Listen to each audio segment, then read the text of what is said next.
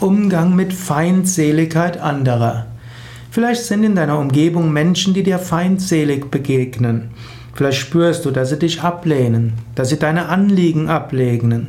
Wie gehst du damit um? Jesus hat die Grundlagen letztlich gesagt. Liebe deine Feinde. Tue gut denen, die dich hassen. Wer deine, dein Mantel begehrt, dem gib auch dein Hemd oder umgekehrt. In jedem Fall, liebe deine Gegner. Ich mag eigentlich den Ausdruck Feind nicht so, weil er sehr massiv ist, sondern Menschen, die dir nicht freundlich begegnen, lerne es von innen heraus, sie zu lieben. Es gibt keinen Mensch, der Freude daran hat, Feindschaft mit anderen zu haben.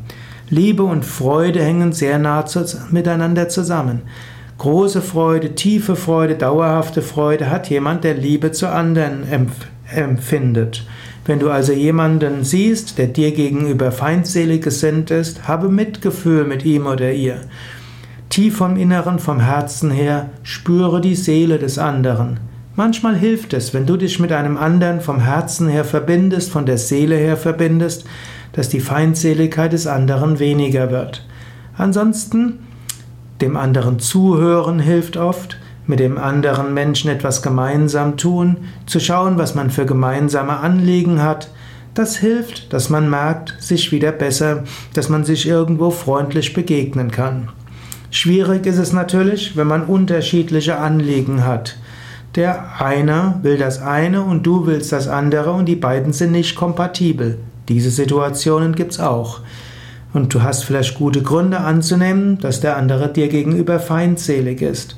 Es ist aber auch die Möglichkeit, dass man sich professionell begegnet, dass man weiß, man hat unterschiedliche Anliegen, hat gute Gründe für unterschiedliche Anliegen, man muss das nicht mit Feindseligkeit tun.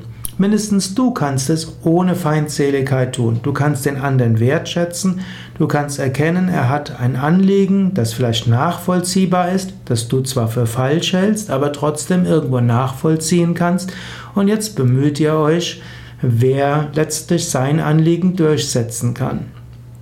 Also, manchmal mit Liebe begegnen, an jedem Fall mit Liebe begegnen, manchmal schauen, wie man vielleicht etwas gemeinsam tun kann, manchmal schauen, wie man gemeinsam Anliegen geschickt äh, angeht, manchmal hilft es, sich zuzuhören, manchmal etwas gemeinsam zu tun und manchmal muss man einfach sehen, die Anliegen widersprechen sich und man kann sie trotzdem mit, kann sagen, professioneller Distanz oder mit gegenseitiger Wertschätzung oder mindestens du kannst es mit Respekt vor dem anderen umsetzen und dich bemühen, deinen Anliegen gerecht zu werden, selbst wenn sie den Anliegen des anderen widersprechen.